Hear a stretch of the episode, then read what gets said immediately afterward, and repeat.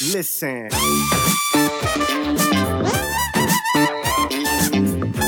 Und ich habe, also ich war immer schon das fette Kind. Ähm, ich hatte früher mal auf meinem Instagram-Account auch ein Bild, wo ich noch mit stolzen 94 Kilo zu sehen war und dann halt in Bühnenform mit 70 Kilo.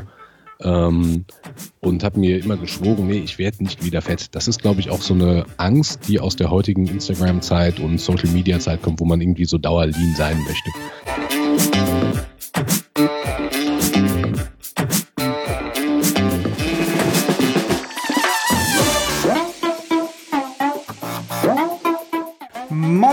Hamburg, willkommen zu The Art of Personal Training. Heute wieder mit Unterstützung. Ich habe heute einen Gast für euch, nämlich den Stefan Jegust. Sollte ihn jemand noch nicht kennen, werde ich ihn mal kurz ein bisschen instruieren, so wie ich ihn äh, gesehen und kennengelernt habe. Also kennengelernt haben wir uns eigentlich in Köln, ähm, als Alberto Nunez und äh, Liana Carr, seine Freundin, zu einem Seminar dort war. Und äh, ich glaube, da saß der gute Mann einfach mal neben mir. Und so hat man sich halt kennengelernt. Ähm, und Stefan ist halt Natural Bodybuilder passionierter, würde ich definitiv sagen. Ähm, er ist auch Podcaster, hat selber äh, selbst im Podcast-Business tätig. Er ist äh, Familienvater und äh, im normalen Leben ist er, glaube ich, Lehrer, Educator quasi entsprechend. Ähm, ja, Stefan, habe ich irgendwas vergessen? Hm, also im Groben würde ich sagen, das ist alles genau das, wie ich mich, wie ich mir auch vorgestellt hätte. Ich, ähm, Natural Bodybuilder, ich stand auch schon auf der Bühne. Es gibt ja viele, die sich auch Natural Bodybuilder nennen und noch nicht den Gang auf die Bühne äh, gewagt haben. Das habe ich letztes Jahr in meiner dann ersten Wettkampfsaison gemacht. Ähm, die ist auch eigentlich erfolgreich verlaufen. In, in, meinem ersten Wettkampf bin ich deutscher Meister geworden vom Verband äh, World Fitness Federation DFFV im Leichtgewicht, ähm, wobei das eigentlich eher nur ein Testlauf war. Und dann bin ich bei der GmbF auch gestartet, die hier, ich komme aus der Nähe von Siegen, dann dankenswerterweise hier ihre deutsche Meisterschaft haben. Ähm, da bin ich auch ins Finale gekommen von den Leichtgewichten, wobei das Niveau da natürlich brachial gut ist, das muss man mhm. ehrlicherweise sagen. Ähm, und bin auch noch bei der NAC gestartet, allerdings war das den Tag drauf und nach gefühlten 16 Stunden GmbF ist am nächsten Tag die Form natürlich nicht mehr so souverän, dass ich da bei der Westdeutschen Meisterschaft in der Vorrunde im Prinzip raus bin. Okay, aber für die allererste Wettkampfsaison ähm, würde ich mal behaupten, ist das doch äh, durchaus erfolgreich verlaufen. Das hätte schlechter laufen können, ja. Ganz klar. Ähm, genau, also wenn, äh, wenn ihr Stefan mal äh, in Real Life sehen wollt oder ihn in Bodybuilding-Form sehen wollt, findet ihr natürlich in den Show Notes auch seinen Instagram-Account. Ähm, ja, also beeindruckende Physik. Ne? Also ich glaube, was Danke. bist in der, in der, im Leichtgewicht gestartet? Genau, mein Bühnengewicht beim Einwiegen bei der GmbF, da war ich am meisten runter vom Gewicht, der waren genau 70,1 Kilo. Ähm, alles unter 70 Kilo ist dann im Superbantam-Gewicht, dafür wäre ich wahrscheinlich über einen halben Kopf zu groß gewesen. Ähm, und ja, also da war ich allerdings äh, relativ lean, muss man schon sagen. Okay. Die Form war gut, aber es passt vielleicht auf meinen Körper noch ein bisschen mehr Muskelmasse und da arbeite ich jetzt dran und das ist ja auch Thema unseres Podcasts. Exakt, eigentlich die perfekte Überleitung, nämlich ähm, ja, die Improvement Season, der Aufbau, der Balk, wie man es nun auch äh, nennen möchte. Eigentlich so die Phase, in der wir uns als Bodybuilder eigentlich ja, den größten Teil unserer Karriere aufhalten sollten oder mit dem wir uns beschäftigen sollten. Und ähm, ja, das wollen wir heute mal so ein bisschen ähm, ja, beleuchten, vielleicht so ein bisschen von retrospektiv, wie es halt früher eigentlich eher angegangen wurde, bis dato, was heute eigentlich so die gängigen, ja, ich will nicht sagen Methoden sind, aber die Herangehensweise verschiedener ähm, Experten vielleicht, deine Herangehensweise, ähm, die wollen wir alle mal so ein bisschen beleuchten, um zu schauen, ähm, ja, vielleicht auch für die Zuhörer zu sehen, eine Perspektive zu kriegen, die vielleicht für sie auch ein bisschen äh, neu ist ne? oder ein paar Ansätze zu sehen. Ähm, genau, also ich würde quasi erstmal damit anfangen, vielleicht erzählst du den Leuten einfach erstmal, ähm, genau, wie jetzt der Status quo in deinem Aufbau heute ist, wo du dich gerade befindest und ähm, ja, arbeitest ja auch mit einem Coach zusammen, kannst du vielleicht das mal kurz so ein bisschen als Intro geben? Genau, ähm, wir haben als wir uns kennengelernt haben, war ja, wie du gesagt hast, bei Alberto Nunez, der von Team 3D Muscle Journey, dem amerikanischen Coaching-Team, ähm, Vorbereitungs-Coaching-Team, kommt. Ähm, und bei dem bin ich jetzt auch zurzeit. Ähm, unsere Herangehensweise war folgendermaßen, also ich habe nach äh, der Wettkampfsaison erstmal noch in Eigenregie, aber relativ sag mal, unerfolgreich versucht, mich ähm, zu verbessern und habe das mit Ansätzen gemacht, die von Mike Israel Telecom, Renaissance Periodization, also über Volumen viel und bin dann relativ schnell gegen die Wand gefahren, ähm, weil das Volumen dort einfach viel zu, viel zu viel war. Da werden wir aber sicherlich nachher nochmal kurz drüber reden. Ähm, und habe mir dann überlegt, wo gehe ich hin? Und ich finde immer in der Industrie, in der wir uns äh, aufhalten, da gibt es sehr, sehr viele mit sehr viel Ahnung, aber es kommt immer von einem gewissen kleinen Kreis. Ähm, und da ich also in Real Life, wie du schon gesagt hast, Lehrer bin, und auch Englischlehrer ist jetzt die englische Sprache nicht so die größte Hürde für mich und habe mir dann gedacht, dann melde ich mich bei denen oder bewerbe mich bei denen. Da muss man ja so eine ähm, Application Form ausfüllen. Ähm, und dann weiß man auch nicht genau, welchen Coach man bekommt. Und ich habe aber dann Alberto bekommen ähm, als Coach, worüber ich sehr glücklich war. Der hat ja auch keinen, keinen kleinen Namen, sag ich mal. Ähm, kennt man, ne? Und kennt man, ist man irgendwie wohl schon mal drüber gestolpert. Ja, und dann haben wir in so einer anderthalbstündigen Skype-Konsultation uns darüber unterhalten. Ähm, und er hat das Ziel relativ schnell abgesteckt, dass er gesagt hat, Junge, du musst äh, stärker werden. Also bei Team 3DMJ geht sehr viel, das ist ja ähm, so eine Art Power Building, könnte man schon sagen. Da geht sehr viel über die äh, Compound Lifts, über Verbundübungen, ähm, wo hauptsächlich die Kraft nach oben gezwirbelt wird. Das ist schon richtiges Powerlifting, könnte man sagen. Ähm, und die das Volumen, das wird dann über äh, so Secondary Lifts, also mehr Isolationsübungen oder andere Übungen, die aber nicht jetzt die klassischen Verbundübungen sind, generiert.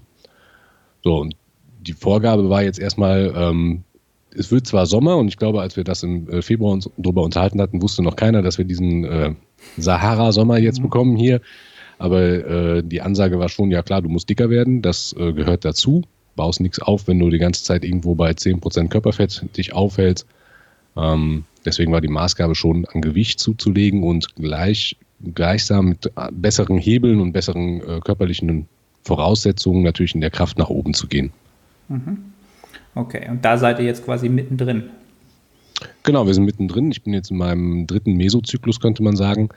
Ähm, mit dem Team werden also immer Trainingspläne generiert, ähm, wo man nach Ablauf des Mesozyklus eine Art Testphase macht, um festzustellen, wie die Kraft sich entwickelt hat und dann wird dann neu generiert und berechnet, ähm, wie im nächsten Mesozyklus mit welchen äh, Lifts und welchen Gewichten zu trainieren ist.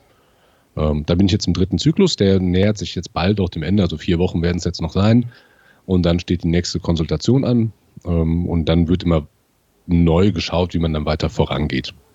Okay, also doch auch eine sehr systemische Herangehensweise.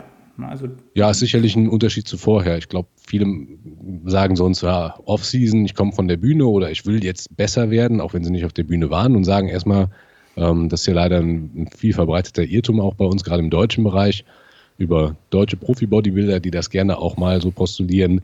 Viel hilft viel und Masse ist Macht und dann wird äh, alles gegessen und weginhaliert, was bei drei nicht auf den Bäumen ist mhm. und möglichst schwer äh, trainiert.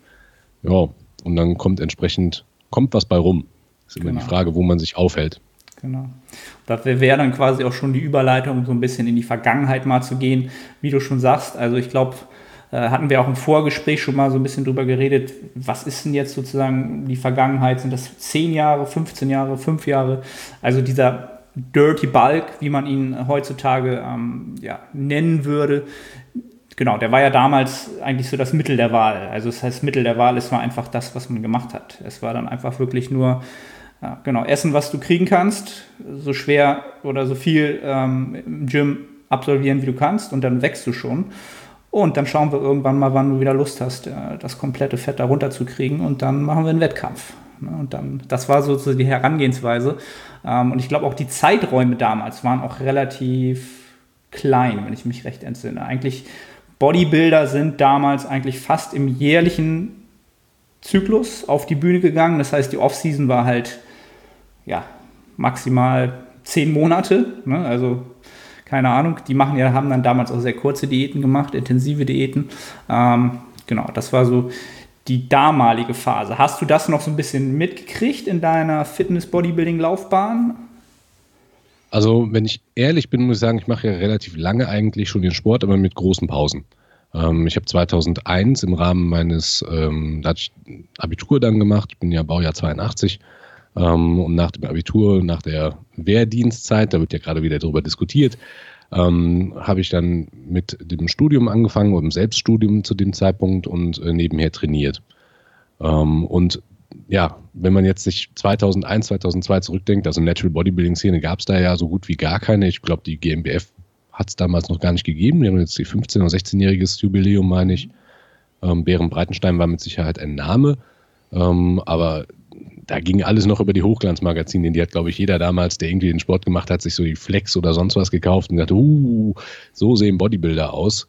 Ähm, und auch die Informationslage in Deutschland war ja sehr rar gesät, muss man ehrlicherweise sagen. Und wenn man dann die Jungs aus dem Magazin sich anschaut, die sicherlich nicht im Natural Bodybuilding tätig sind, ähm, die können sicherlich auch über eine kurze Phase ähm, viel Masse aufbauen.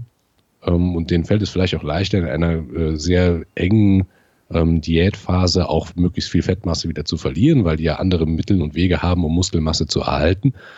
Ja, und daraus, meiner Meinung nach, resultiert daraus so ein bisschen dieser Dirty Bulk.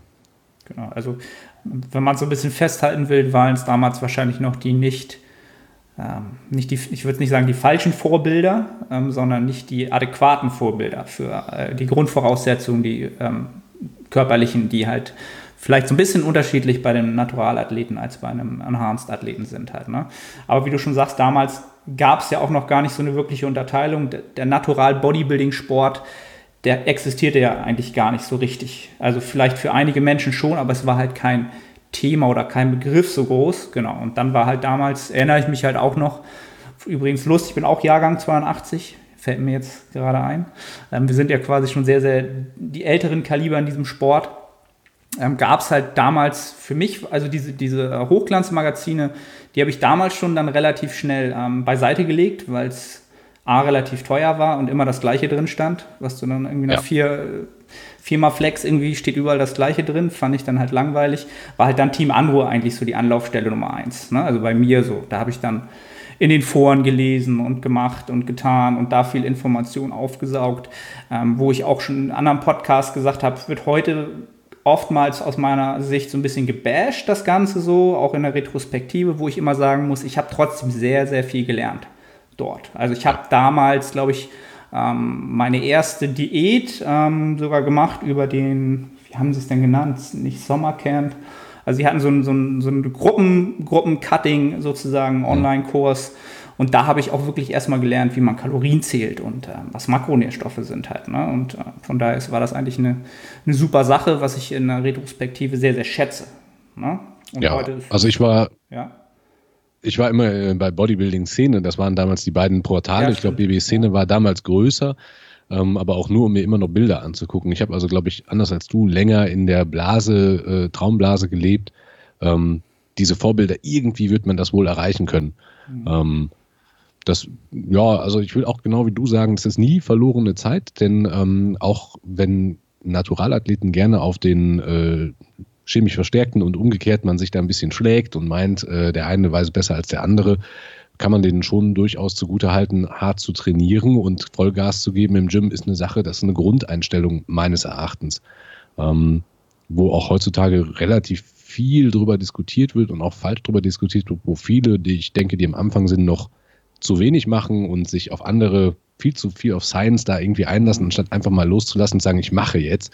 Das konnte man da durchaus schon lernen. Ich glaube, Team Andro war da aber immer das etwas fundiertere Medium. Mhm.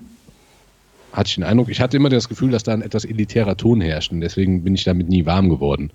Ja, also die haben schon, ich weiß, was du meinst. Das war da schon immer so, sie wollten immer die Instanz sein.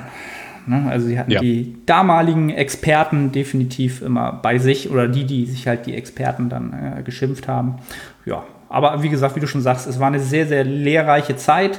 Und wenn man diesen Blick in die Retrospektive hat, mit dem Wissen, was wir heute halt haben, ist diese Kombination schon recht ähm, kraftvoll. Also für, für Athlet, für, für sich als Athlet oder vielleicht auch als Coach ist das schon eine, sehr, sehr wichtige Erfahrung und auch ein Erfahrungswert, den man immer mit einbringen kann in ja, Entscheidungen, die man trifft halt für die Zukunft. Ne? Ähm, cool. Ähm, dann würde ich sagen, gehen wir das Thema eigentlich mal so von Anfang an durch. Also so eine, so eine Improvement-Season beginnt ja quasi für die meisten Natural-Bodybuilder nach einem Wettkampf. Also für die meisten. Irgendwann fängt man natürlich auch einfach an zu trainieren. Ähm, aber ich glaube, ähm, wir gehen mal das Szenario durch. so nach einem Wettkampf? Und da gibt es ja eigentlich mittlerweile so zwei Vorgehensweisen. Auch eine, die vielleicht so ein bisschen, ein bisschen älter jetzt ist, also die, ähm, die Reverse Diet und die Recovery Diet. Ähm, und da kannst du ja vielleicht mal so ein bisschen ähm, deine ähm, Erfahrung wiedergeben, wie ihr oder wie du es nach deinem Wettkampf angegangen bist. Ähm, ich muss sagen, ähm, ja, super Überleitung, denn äh, das sind ja wirklich die beiden konkurrierenden Systeme, kann man sagen. Ähm, und ich habe, also ich war immer schon das fette Kind. ich hatte früher mal auf meinem Instagram-Account auch ein Bild, wo ich noch mit stolzen 94 Kilo zu sehen war und dann halt in Bühnenform mit 70 Kilo. Ähm, und habe mir immer geschworen, nee, ich werde nicht wieder fett. Das ist, glaube ich, auch so eine Angst, die aus der heutigen Instagram-Zeit und Social-Media-Zeit kommt, wo man irgendwie so dauerlean sein möchte. Und die Reverse Diet, die spielt ja damit. Also es ähm, wird suggeriert, wenn man aus dieser Wettkampfphase rauskommt und im extrem niedrigen Körperfettbereich ist, als Mann so bei 5, 6 Prozent, als Frau irgendwie bei 12, ähm, dass man sukzessive Kalorien in kleinen Mengen wieder hinzufügt ähm, in, auf einer wöchentlichen Basis, also ganz wenige, so 160 irgendwie 40 Gramm Kohlenhydrate in der Art, ähm, über einen sehr langen Zeitraum, weil der Körper dann in, weiß der Geier, wie die Techniker es nennen würden, anabolen Fenster sich befindet, ähm, Rebound-Effekt oder was auch immer man, wie man es nennt, ähm, und dann viel besser Muskelmasse aufbauen kann und sogenannte Lean, Lean Gains machen kann. Ähm, als es der Fall wäre, wenn man diesen Dirty Bulk macht. Jetzt, mhm. meines Erachtens sind das zwei Extreme. Also wenn ich aus der Wettkampfphase rauskomme, bin ich, zumindest können das die meisten Männer bestätigen, hormonell gesehen total ausgelutscht.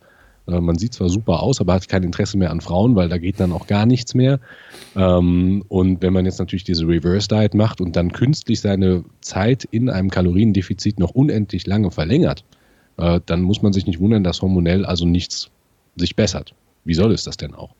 Ähm, und deswegen dieser Reverse Diet Ansatz, ich weiß gar nicht, ob der von Lane Norton kommt, ich weiß, dass der den sehr propagiert. Er hat ihn auf jeden Fall bekannt gemacht, würde ich sagen, ja. Ja. Ähm, der, den habe ich erst angehen wollen, weil ich mir auch gesagt habe, ne, ich möchte nicht wieder direkt fett werden ähm, und musste aber feststellen, dass der Körper schon sehr hartnäckig ist. Wir haben so eine Art Body Fat Set Point, wo der Körper sich wohlfühlt. Mhm. Und ähm, wenn man dann in, in der Reverse Diet ganz langsam versucht, das zu führen, dann geht man mental echt vor die Hunde. Also ich habe das gemerkt. Ich hab, mein Coach damals war Philipp Rauscher, ähm, der auch im deutschen Bereich ja auch bekannt ist und der hat auch davor gewarnt und gesagt, nee, bloß nicht. Ähm, ist auch ein Fan der Recovery Diet und ich habe trotzdem gedacht, nee, ich mache das so langsam, weil ich Angst hatte. Ich hatte so Fressflashs nach der Diät, dass ich gesagt habe, boah, ich muss das kontrollieren. Ähm, und habe aber gemerkt, das Körpergewicht geht natürlich schon schnell wieder hoch. Und das ist psychisch auch ganz schwerwiegend für jemanden, der so eine Wettkampfdiät noch nicht mitgemacht hat. Ähm, ich glaube, wenn man auf 10% oder 8% vielleicht in der Strandfigur war, das sieht natürlich auch super aus, aber das ist ein ganz großer Unterschied, wenn es nur 2% sind, über die wir hier reden, ähm, die das in der Psyche und der hormonellen Leistung des hormonellen Profil ähm, für Auswirkungen haben. Und ähm, habe dann auch gemerkt, dass wirklich die Leistungen im Gym nicht da waren. Also ich war erschreckend schwach. Ähm, und diese Reverse Diet, da haben wir, ich, haben wir vielleicht am Anfang nicht so ganz gesagt, ich bin hier in dem Team Aestheticated drin, das ist so der größte Natural Bodybuilding Team, was es in Deutschland gibt. Und da haben wir auch den Podcast, da haben wir auch direkt dann eine Folge aufgenommen, genau darüber, ähm, weil wir gesagt haben, wir haben viele eigene Athleten, die halt nach der Wettkampfsaison rausgehen und das möglichst erhalten wollen. Und das ist unrealistisch, weil der Körper halt dahin zurück will und das muss er auch. Und deswegen hätte ich auch gesagt, die Improvement Season beginnt dann, wenn der Körper wieder erholt ist. Mhm. Also ich kann mich nicht wirklich verbessern, wenn ich mich noch hormonell und körperlich in einem Zustand befinde, der schlechter ist als vor dem Beginn der Wettkampfdiät. Ja. Also man, man, ist noch gar nicht in, man ist noch gar nicht in der Lage, überhaupt wieder netto ins Plus zu kommen. Ne? Also man muss genau. erstmal wieder zu dem Punkt kommen, wo ein Plus überhaupt möglich ist. Und ähm, genau, also ich glaube, die Reverse Diet ist halt, oder war halt für viele wieder so ein bisschen dieses äh, Thema, es hört sich zu gut an. Also es hört sich zu gut an, es nicht zu probieren oder es sich als, mhm. wieder als Schneeflocke zu sehen und zu sagen, bei mir wird es klappen. Ich habe ich hab die Willpower, ich schaffe das von Woche zu Woche und ähm, ich werde es halt schaffen, weil einfach der, dieser, dieser ähm, wie soll ich sagen, der, ähm, der Antrieb, diese Form so gut zu konservieren, wie es geht und dann auch noch irgendwann Muskelmasse draufzupacken. Einfach, äh, ja, es ist einfach ein sehr, es wäre halt zu schön, um wahr zu sein. Ne? Man will es natürlich irgendwie haben.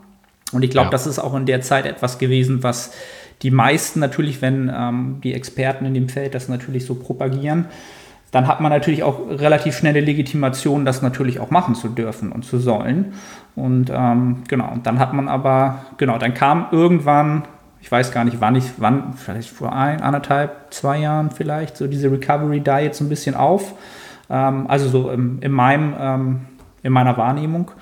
Und ähm, der Grund dahinter war einfach, genau, einfach der gesundheitliche Aspekt und möglichst wieder, in möglichst schneller Zeit wieder zu diesem Punkt zu kommen, wo wir wieder bei diesem Plus machen sind. Halt, ne? Und wie du schon genau. gesagt hast, ähm, ja, die gesundheitlichen Marker sind halt in der Zeit davor halt nicht sonderlich gut und die Lebensqualität ist nicht sonderlich gut. Und wie du es auch schon sagst, kann ich aus meiner eigenen Erfahrung sagen, also ich war auch 2015 auf der Bühne in der Men's Physik allerdings und ähm, war da auch nicht wirklich in ähm, komplett abgezogener Form. Also ich würde mich vielleicht bei 8 minus Prozent irgendwie gefunden haben, was eigentlich noch im Rahmen ist, wo man hormonell eigentlich noch vielleicht sogar noch ganz gut funktioniert, aber auch danach war halt, Training war halt Katastrophe halt. Da ging halt gar nichts halt. Ne? Und dann, genau, dann hat man sich, wie du es auch schon nanntest oder wie du es auch schon bezeichnet hast, gegen die Wand gefahren einfach. Einfach gegen die Wand gefahren. Genau. Ja. Ähm, genau, und dann kannst, kannst du ja vielleicht noch mal so ein bisschen den Recovery Diet Ansatz ähm, wiedergeben, wie du ihn definieren würdest. Ja, abschließend vielleicht von meiner Seite zu der Reverse Diet, das ist halt immer dieses Fear of Missing Out, wie du es auch mhm. genannt hast, dass man denkt, ah, ich bin die Schneeflocke, bei mir funktioniert ähm, und ich würde jetzt, äh, mein zweites Fach ist Geschichtslehrer, ich würde jetzt sagen, ähm, Reverse Diet ist wahrscheinlich einhergegangen mit einer Verbesserung der Internetverbindung und Leuten, die irgendwelche Bilder von sich die ganze Zeit posten wollten.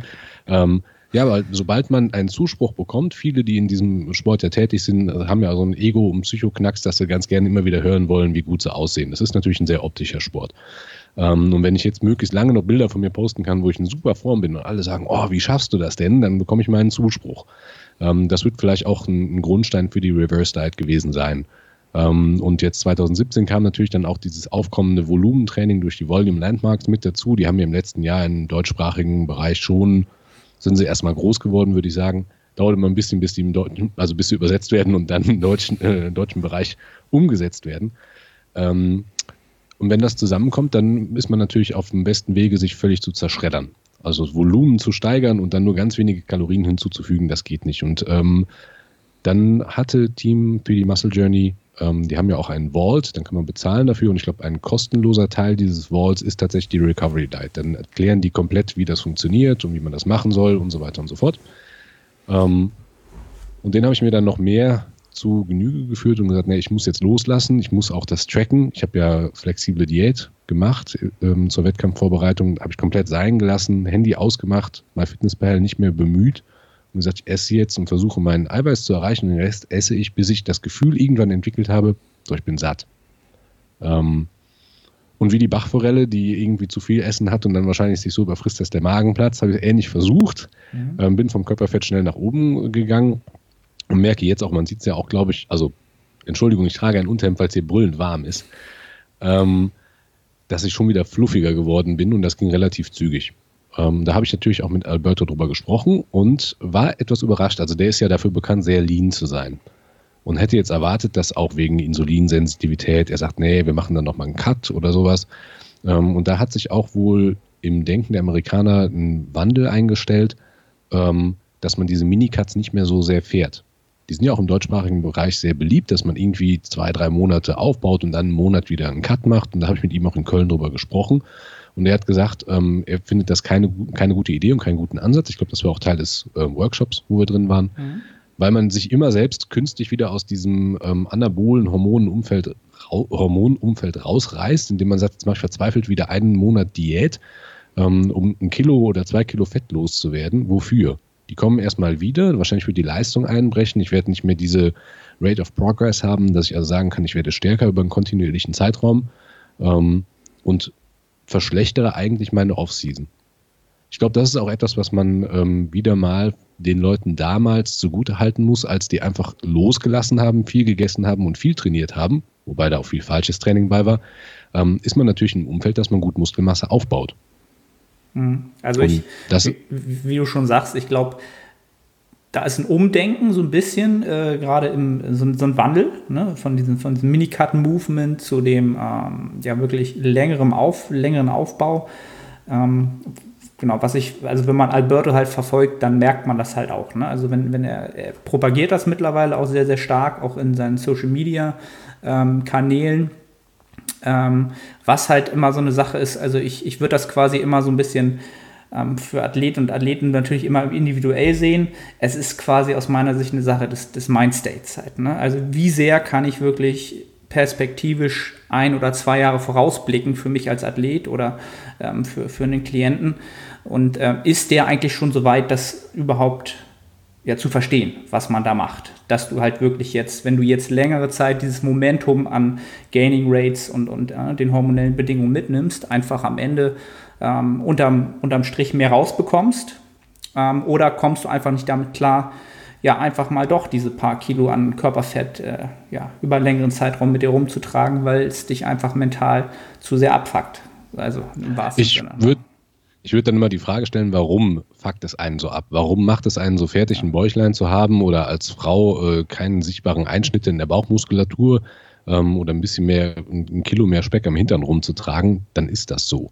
Ähm, ich glaube, wir setzen uns sehr häufig unter den sozialen Druck aus, dass wir irgendwie immer wieder möglichst gelobt werden wollen für das, was wir machen. Und als Natural-Bodybuilder muss man schon ein ziemlicher Brocken sein, damit die Leute sich auf der Straße umdrehen und sagen, oh, der lebt aber Gewichte. Ähm, und dann ist es natürlich angenehmer, wenn man geschreddet aussieht. Ähm, ich finde, ähm, ich habe gerade ein bisschen den Faden verloren, was soll ich sagen? Äh, man merkt, wir werden alt. Ja, ja, es geht langsam los. Mhm. Ja, richtig. Ähm, ja, ich werde gleich wieder drauf kommen. Aber jetzt gerade gerade ist es mir entfleucht. Okay, macht nichts. Fällt, fällt dir gleich wieder ein. Also ich finde es halt äh, interessant, dass du halt ähm, auch immer wieder das Social Media oder das Abgleichen mit anderen ähm, ja, anbringst, weil das einfach aufgrund von äh, Instagram einfach eine große Sache ist, die äh, einfach jeder halt macht. Wir kommen halt nicht drum rum halt. Ne? Also wir konsumieren ja auch die Social, Social, Social Media, um uns Informationen zu holen natürlich. Und in dem Moment kommen wir ja nicht drum rum, auch andere Menschen zu sehen, die diesen Sport betreiben. Ähm, und da kommt natürlich dann immer das, das Abgleichen automatisch, ob man will halt oder nicht. Ne? Und da ist dann halt die Frage, wie sehr man das wirklich abgleicht und vergleicht mit sich oder es wirklich einfach nur wahrnimmt und sagt, okay, ich sehe halt auch die Geschichte bei den Menschen dahinter oder ähm, warum sieht der so aus, wie er aussieht, ne, entsprechend. Genau. Ähm, gut. Ne, also jetzt nicht wundern, wir hatten gerade einen Abbruch in der Aufnahme, deswegen sind wir beide so ein bisschen lost. Ähm, du hattest noch etwas, was dir eben nicht eingefallen ist, was du noch anbringen wolltest. Ja, ich rede halt immer relativ viel über Alberto, weil der momentan mein Coach ist. Das soll ja. aber nicht so klingen, als wäre ich hier, würde ich immer nur kopieren, was der sagt. Ähm, das ist äh, zum einen möchte ich mal an, anbringen, dass vieles von dem, was ich sage, halt zusammengetragen ist aus Filmen, wo wir beide uns, glaube ich, auch an Quellen bedienen. Ähm, und dann kommt natürlich die eigene Erfahrung dazu, wie du schon gesagt hast. Also ich coache ja auch, aber im ganz kleinen Rahmen. Ähm, und da muss man schon immer beim Individuum gucken. Jetzt habe ich auch zwei äh, Athletinnen gerade im Kader und bei Frauen ist natürlich, glaube ich, nochmal ein, ein größeres Problem als bei Männern. Ähm, einfach weil da die, die Zu- und Abnahmeraten nochmal langsamer sind als bei Männern. Ähm, und da muss man schon sehr vorsichtig sein, auch von der Psyche her. Ob man jetzt einfach hingeht und sagt, so jetzt aber drauf und komm schon damit zurecht. Ähm, das, das eine ist nicht per se besser als das andere. Beides hat seine Vor- und Nachteile. Ich sehe halt mehr Nachteile bei dieser Reverse Diet, über die wir gesprochen haben. Einfach weil man die, ähm, diese Hungerphase und die Diät künstlich verlängert. Ähm, aber auch bei der Recovery Diet muss man natürlich, da gibt es auch äh, Vorgaben, damit man eben nicht in diesen Dirty Bulk rutscht. Also man könnte sagen, man hat irgendwie Reverse Diet als dieses super langsame auf der einen Seite, den Dirty Bulk auf der anderen und irgendwo die Mitte ist die Recovery Diet, die in beide Richtungen tendieren kann.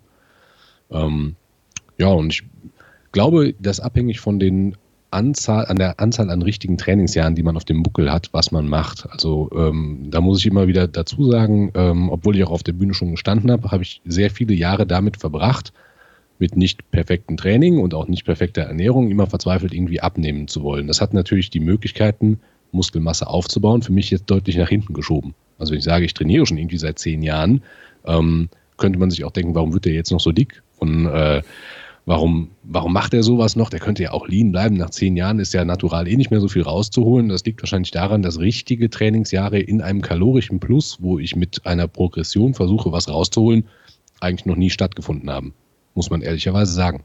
Und das auch wieder, um wieder den Schwenk als Historiker zu vorher zu machen, ne, diejenigen, die das mal fünf, sechs Jahre gemacht haben, da kommt dann entsprechendes bei rum. Und äh, ich habe halt noch die Hoffnung, dass in meinem fortgeschrittenen Alter mit Geheimratsecken und dünnen Haaren immer noch die Möglichkeit da ist, ein bisschen Muskelmasse aufzubauen. Das merke ich jetzt auch. Ähm, aber das ist nicht per se auf jeden Athleten einfach so umzusetzen. Ja, und da finde ich auch sehr sympathisch. Also ich glaube, da gibt es mehr Analogien zwischen uns, als äh, wir es jetzt vorher wussten weil ich, also A, haben wir das gleiche Alter und B, würde ich halt auch sagen, dies, das Trainingsalter jetzt wirklich nur daran gemessen, wo man halt wirklich ähm, ja, mit einem System trainiert hat und Marker hatte und, und gucken konnte, ob es wirklich vorangeht, ist, obwohl wir schon relativ alt sind, relativ klein. Also sind dann noch relativ junge Athleten in der Hinsicht, wenn man das nur ja. da rein des, deshalb sieht. Ähm, und weil du das Alter schon ansprichst, würde ich da auch quasi gleich den Übergang finden wollen. Ähm, wie denn so eine Sinn, was sind sinnvolle Zeiträume für so eine Off-Season-Planung, Improvement-Season-Planung ähm, und genau, wie ist das Trainingsalter da sozusagen auch mit einzurechnen? Wie habt ihr das jetzt geplant, also Birdo und du? Die Idee war erstmal, dass ich 2019, Ende 2019 wieder auf die Bühne gehe. Das habe ich gesagt, dass ich das möchte. Ähm, dadurch bedingt, dass wir jetzt, ein, wir haben ein Haus gekauft, ziehen um. Also dieses Jahr wäre sowieso gar nichts möglich gewesen. Ähm, und ich bin kein, also ich mag, das lag auch jetzt daran, dass die Natural Bodybuilding Wettkämpfe zu dem Zeitpunkt, wo ich es überlegt habe, in Deutschland ähm, nur die internationale Deutsche der GmbF äh, zu dem Zeit, damaligen Zeitpunkt in Süddeutschland stattfanden. Ähm, das wäre mir echt zu viel Gurkerei gewesen, muss ich äh, zugeben. Die werden das wohl jetzt, wenn ich das richtig mitbekommen habe, wechseln, ähm, dass die internationale Deutsche mehr nach Norden kommt, in deine Richtung, Oldenburg oder so, soll da wohl im Gespräch sein. Cool. Ähm, das würde es dann wieder interessanter unter Umständen machen.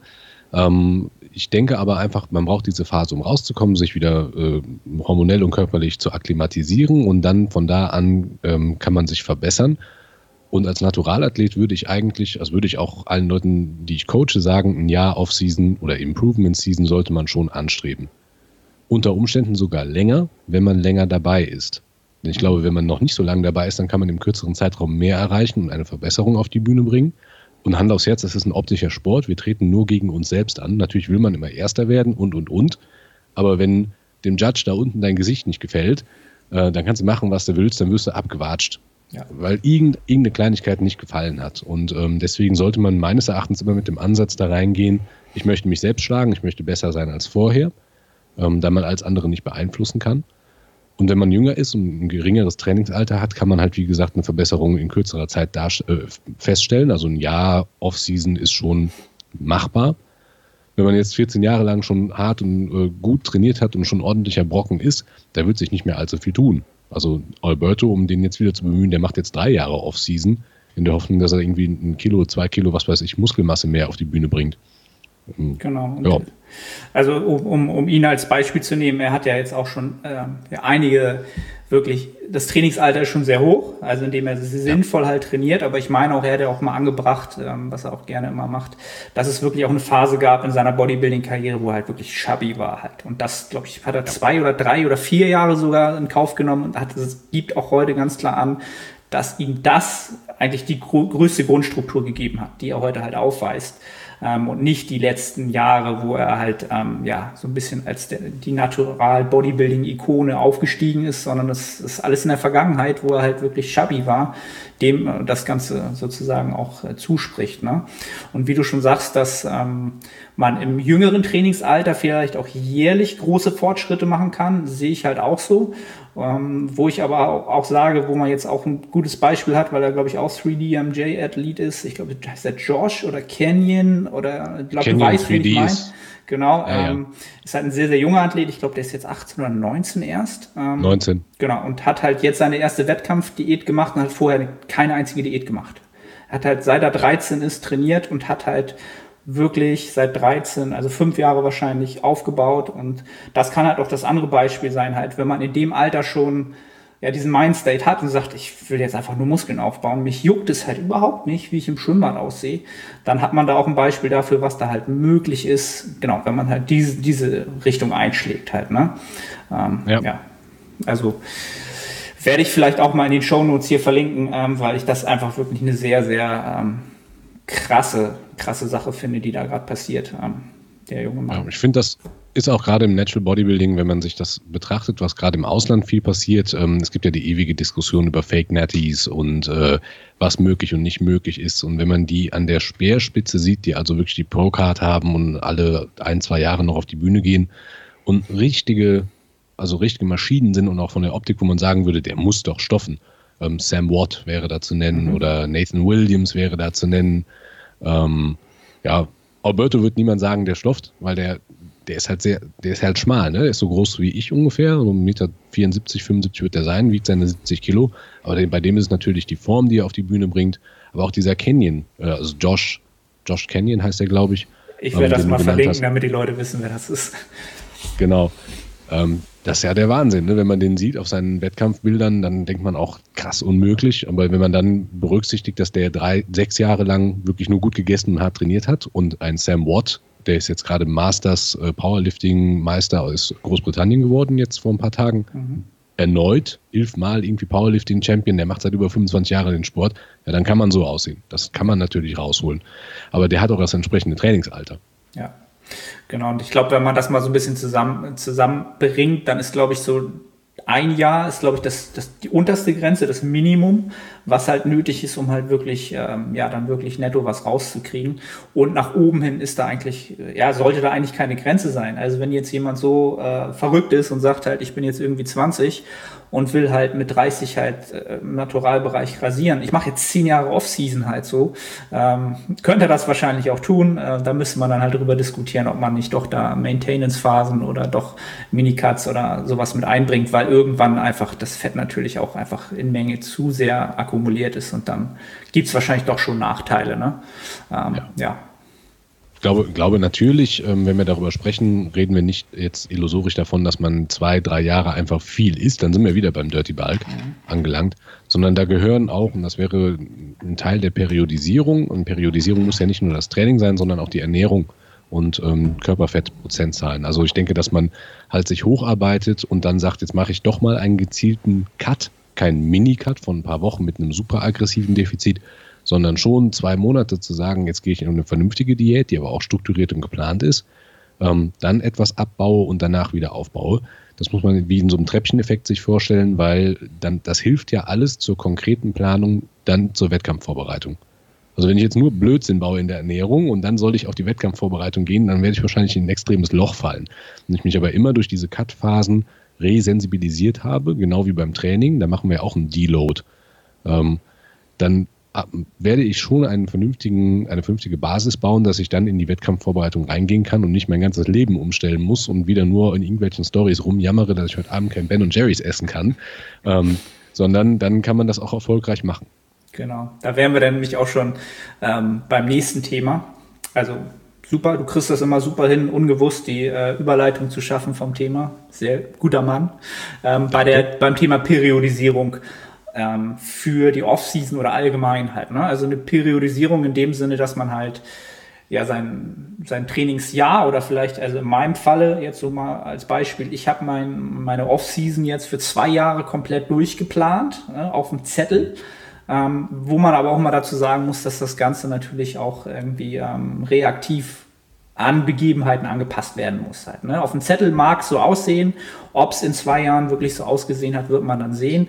Aber wie du schon sagst, es hilft einem halt wirklich, einen Weg zu haben, den man beschreitet in Phasen, um entsprechend halt ein, ja, ein optimales Ergebnis rauszukriegen. Halt, ne? Und das ist halt wirklich etwas, was du, glaube ich, auch wirklich nur machst oder halt auch auf dich nimmst, wenn die Ambitionen schon recht hoch sind in dem Sport halt. Ne? Jemand, der jetzt sagt, ich will halt im Schwimmbad gut aussehen, geht dreimal die Woche Brust, Bizeps trainieren, das ist halt was anderes, aber halt genau. Da wären wir jetzt beim Thema Periodisierung. Ne? Und ich glaube, da gibt's im Gro in unserer Szene jetzt so zwei zwei, drei Camps vielleicht so, ne? genau wie du schon gesagt hast, ist im deutschsprachigen Raum ist halt die, ähm, sind halt die, das Volumenthema halt ein sehr, sehr großes, weil es halt auch von, haben wir vorher schon drüber geredet, von vielen äh, Fitness-YouTubern so ein bisschen vereinnahmt wurde, äh, ein bisschen, ähm, ja, wie soll ich sagen, auch ohne Credits zu geben, vereinnahmt wurde, aber dadurch halt sehr, sehr bekannt ist, das Thema halt. Ne?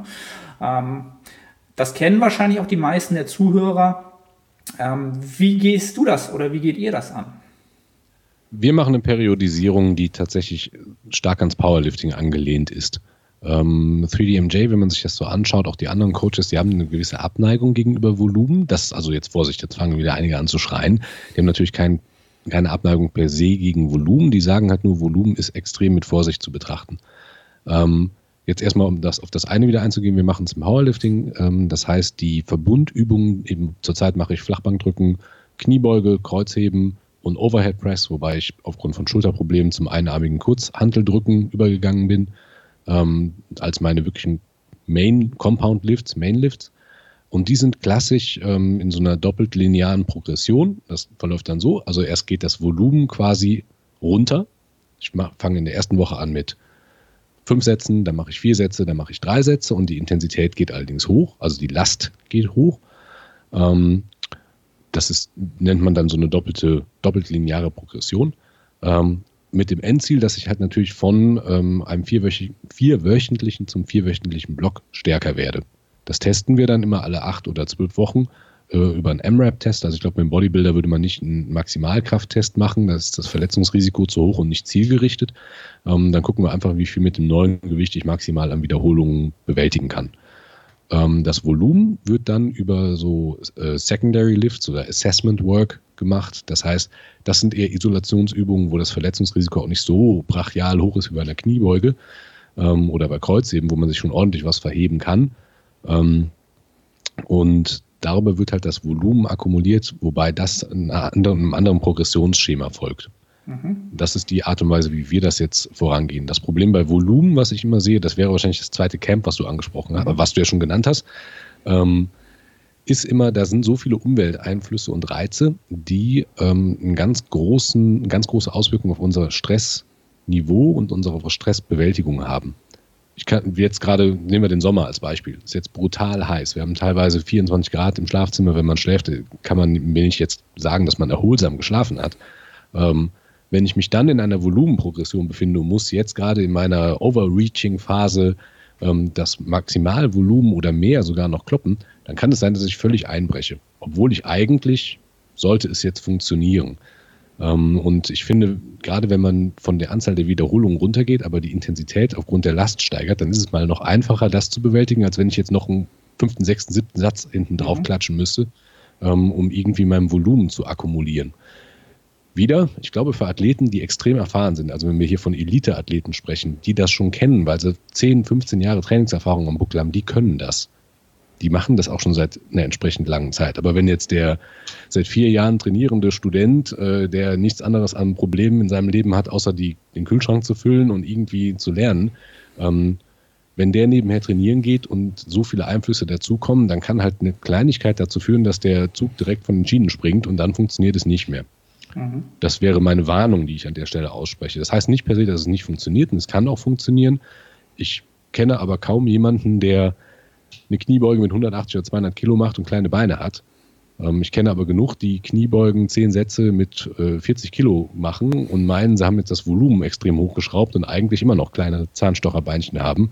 Jo, das kann jeder für sich jetzt entscheiden. Ja, also das ist definitiv auch einer der ja, der, der Fallstricke, die man beim Volumenkonzept definitiv haben kann, dass man einfach die mechanische Last auf sehr, sehr lange Zeiten nicht sonderlich hoch bekommt von der Performance halt, ne?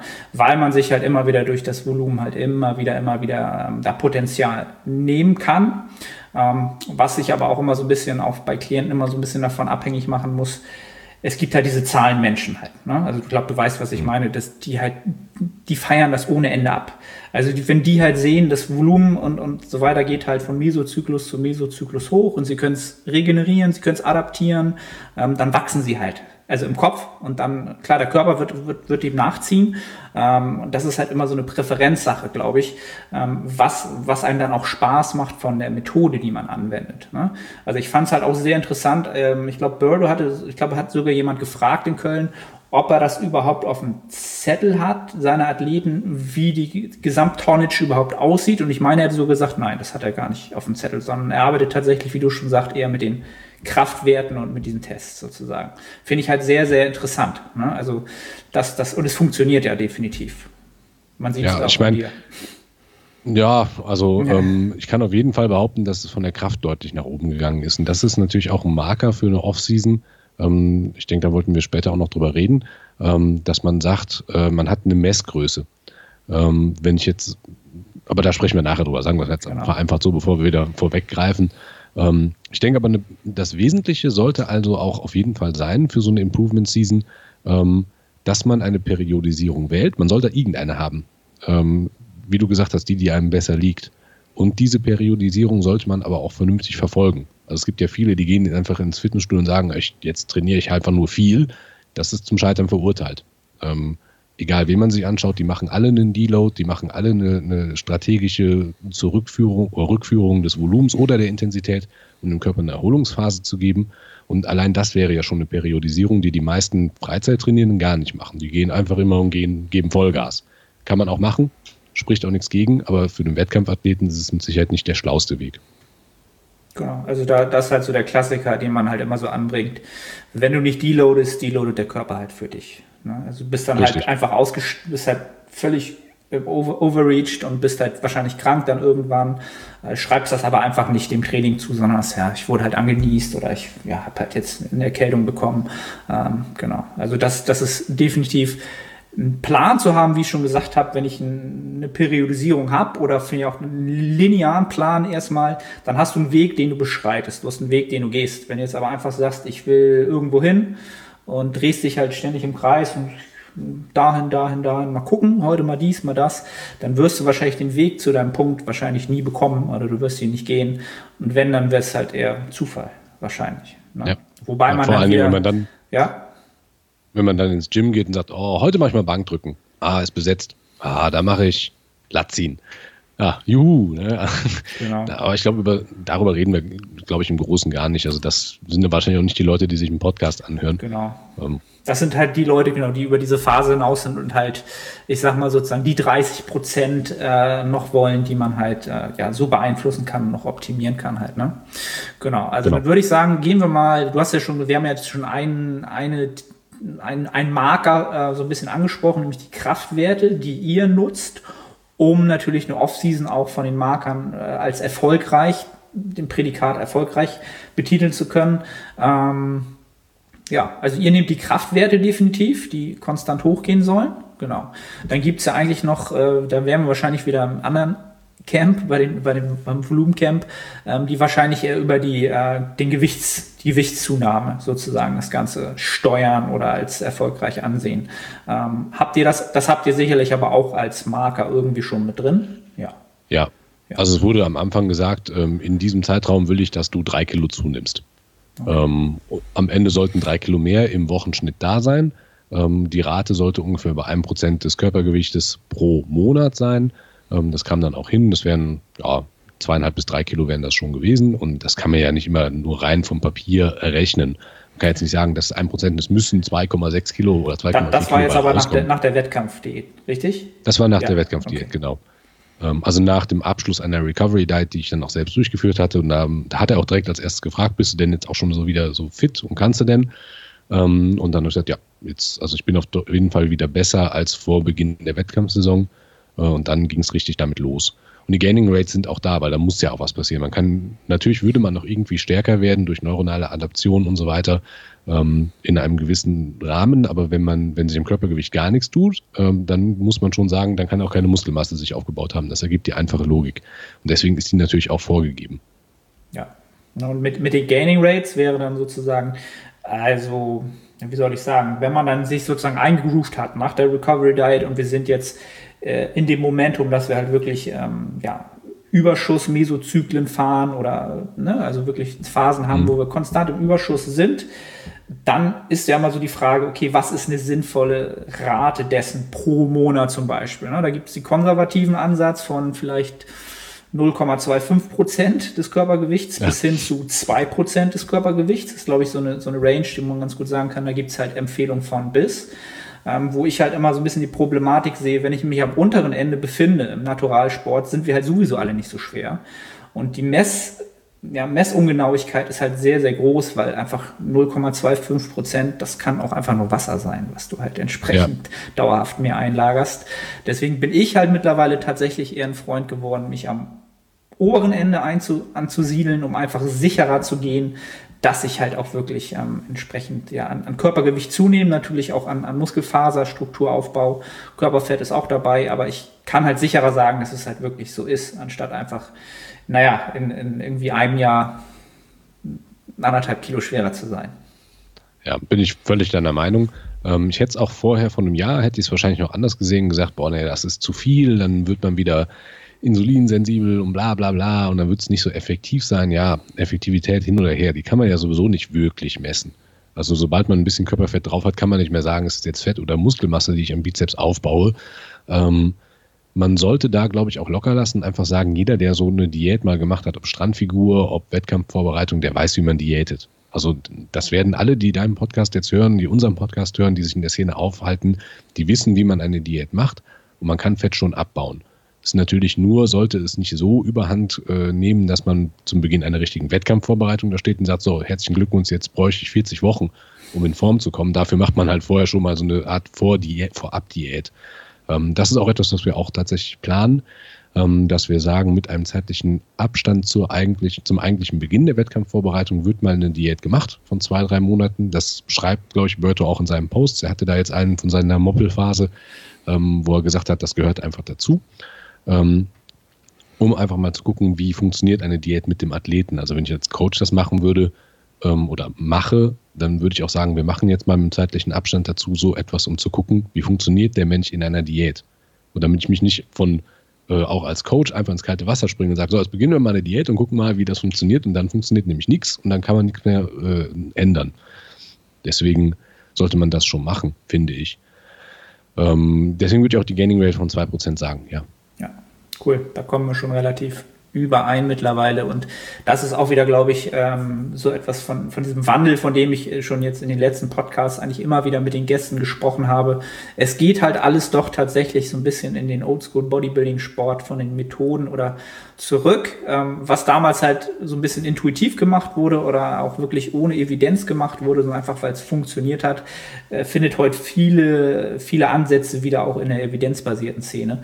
Ähm, einfach weil na, es damals einfach funktionierte und da haben sich Erfahrungswerte einfach ergeben. Ne?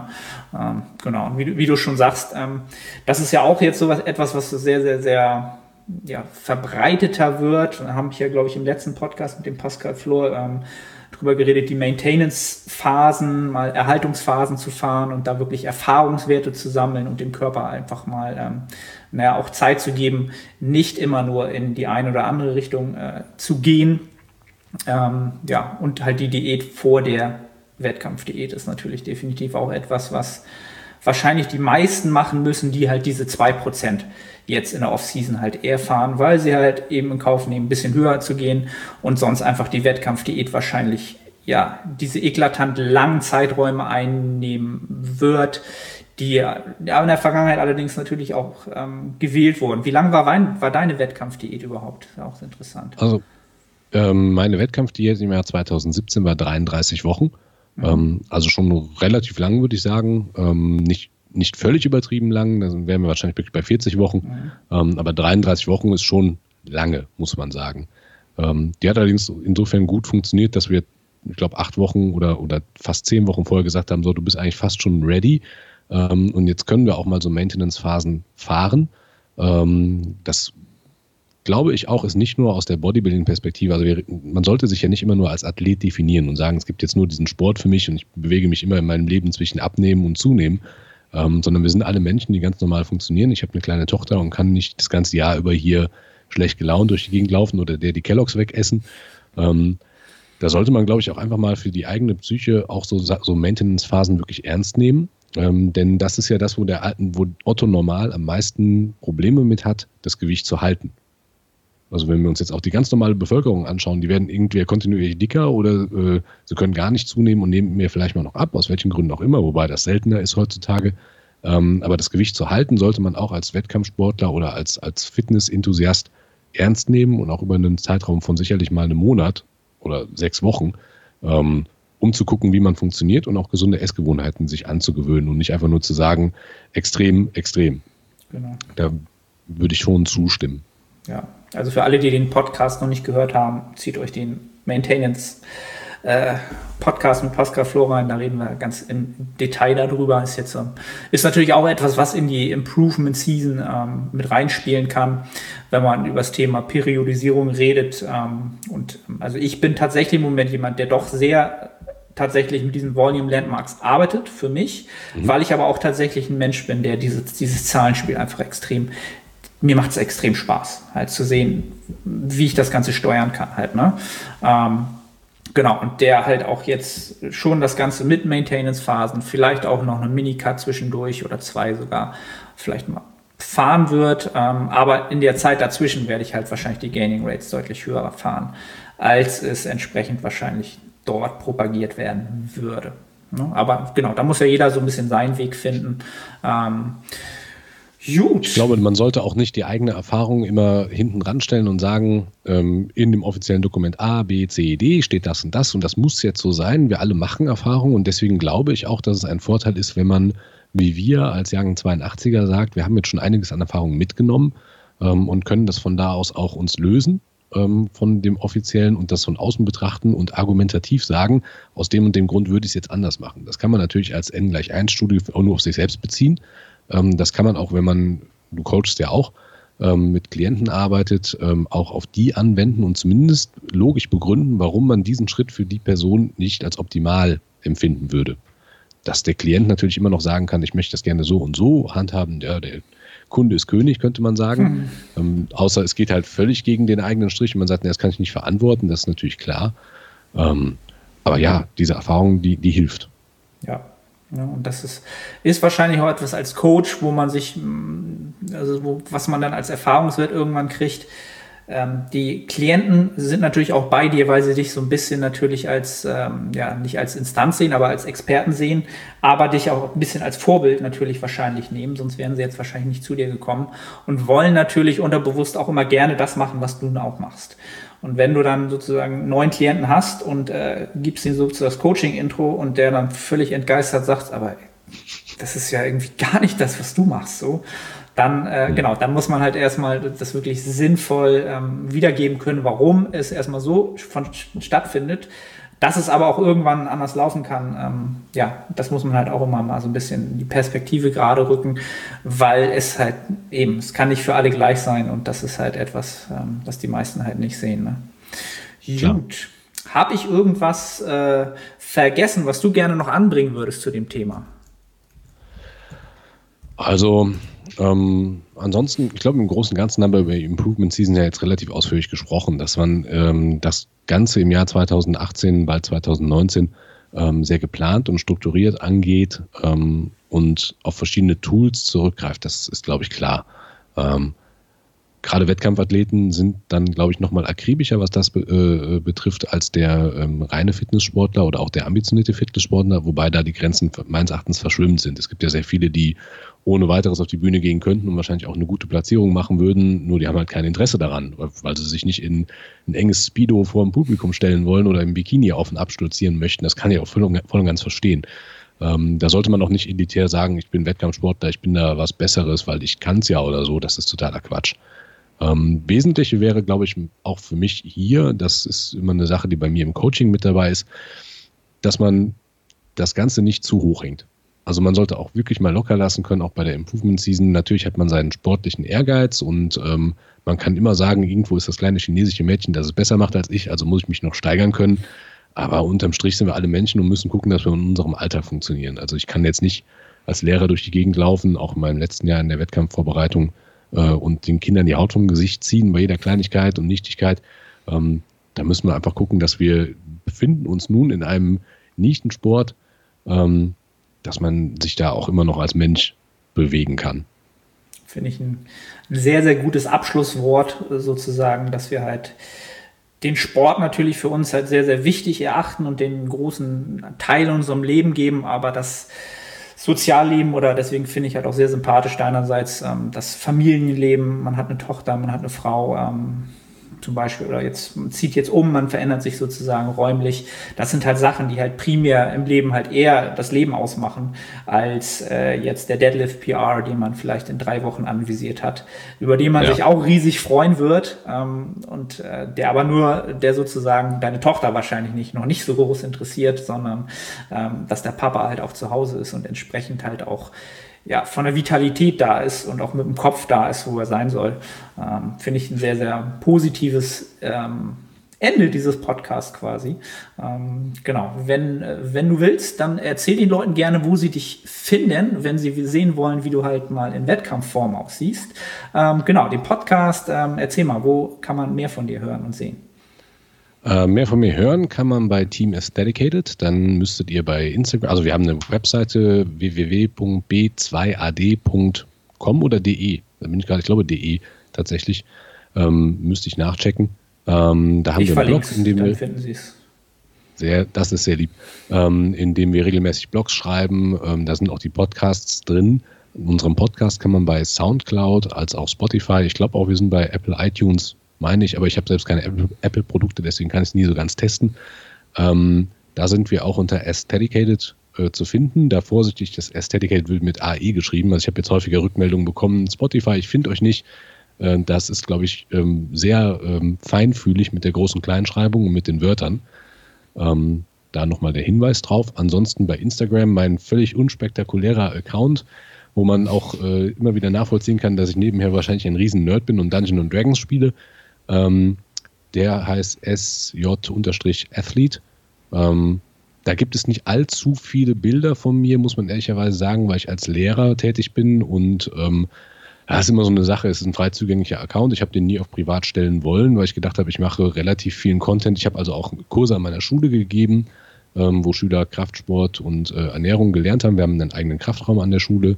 Da können die dann auch trainieren. Der ist komplett mit Power Racks, Multiracks, Langhanteln, Kurzhanteln, Gewichten ausgestattet ähm, für die Oberstufenschüler.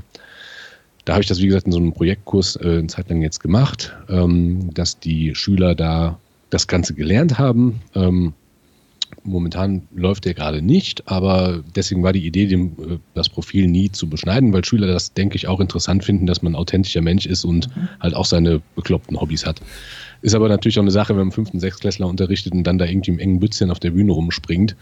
Ähm, kommt dann teilweise gerade bei Eltern vielleicht nicht so gut an. Da kann man auch drüber streiten. Ähm, da sind auch Diskussionen drüber gelaufen, aber ich habe an einem Punkt jetzt für mich entschieden, nö, also ein Bild von hinten von meinem Rücken ist ja mal ganz okay. Das ist nichts Schlimmeres, als im Freibad durch die Gegend zu laufen. Ähm, wenn man aber auf YouTube einfach Stefan Jegust WFF sucht, dann kann man mich auch in Wettkampfform sehen. Ähm, bewegte Bilder sagen da, glaube ich, auch immer noch ein bisschen mehr aus. Und die GmbF hatte letztes Jahr von der deutschen Meisterschaft auch sehr lange Videos, 45 Minuten vom Leichtgewicht. Da renne ich dann auch rum.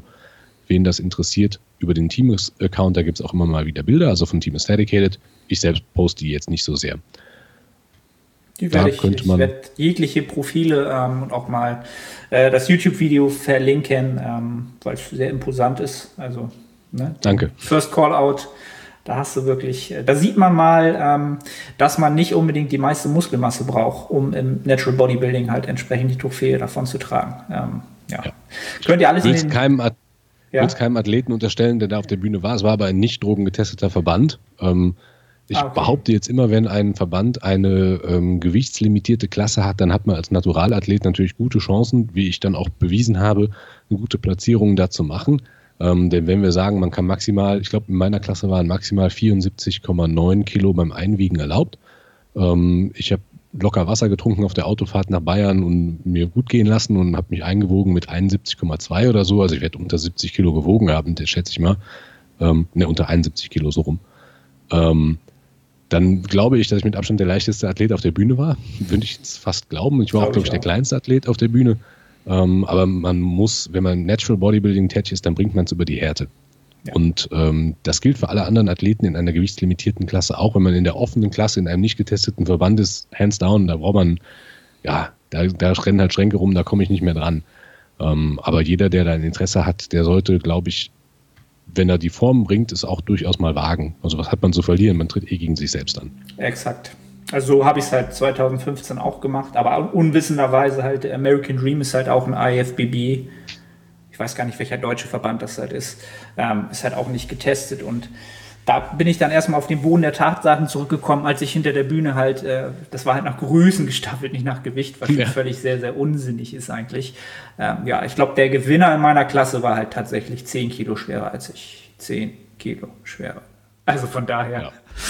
Gut, aber um das nicht ausschweifen zu lassen, äh, Stefan, hat mir sehr, sehr viel Spaß gemacht. Ähm, gibt sehr, sehr viele ähm, Sachen, die bei uns ziemlich ähnlich sind im Leben und ähm, den Sport, den wir halt lieben. Ähm, ja, ich glaube, äh, wir haben es sehr, sehr gut zusammengefasst. Es hat mir Spaß gemacht. Ich wünsche dir für deine weitere Off-Season ja, die max maximale Gaining Rates ähm, und dass Danke. da äh, unterm Strich dann was Gutes bei rauskommt. Und äh, wünsche dir erstmal noch einen schönen Tag und ähm, hoffe, dass wir uns vielleicht in Zukunft hier nochmal hören und sehen. Sehr gerne. Ich will mich auch bedanken an der Stelle. Freut mich immer, wenn ähm, ich die Möglichkeit bekomme, was sagen zu dürfen. Und ich hoffe, ich habe niemanden gelangweilt. Ähm, und war mir eine große Ehre. War mir auch eine Ehre, dass wir uns persönlich kennengelernt haben und jetzt, dass ich hier im Podcast bin. Und hat mir auch sehr viel Spaß gemacht. Sehr cool, freut mich. Erstmal einen schönen Tag und schwitz nicht so viel. Du auch nicht. Macht's gut. ciao, ciao. ciao.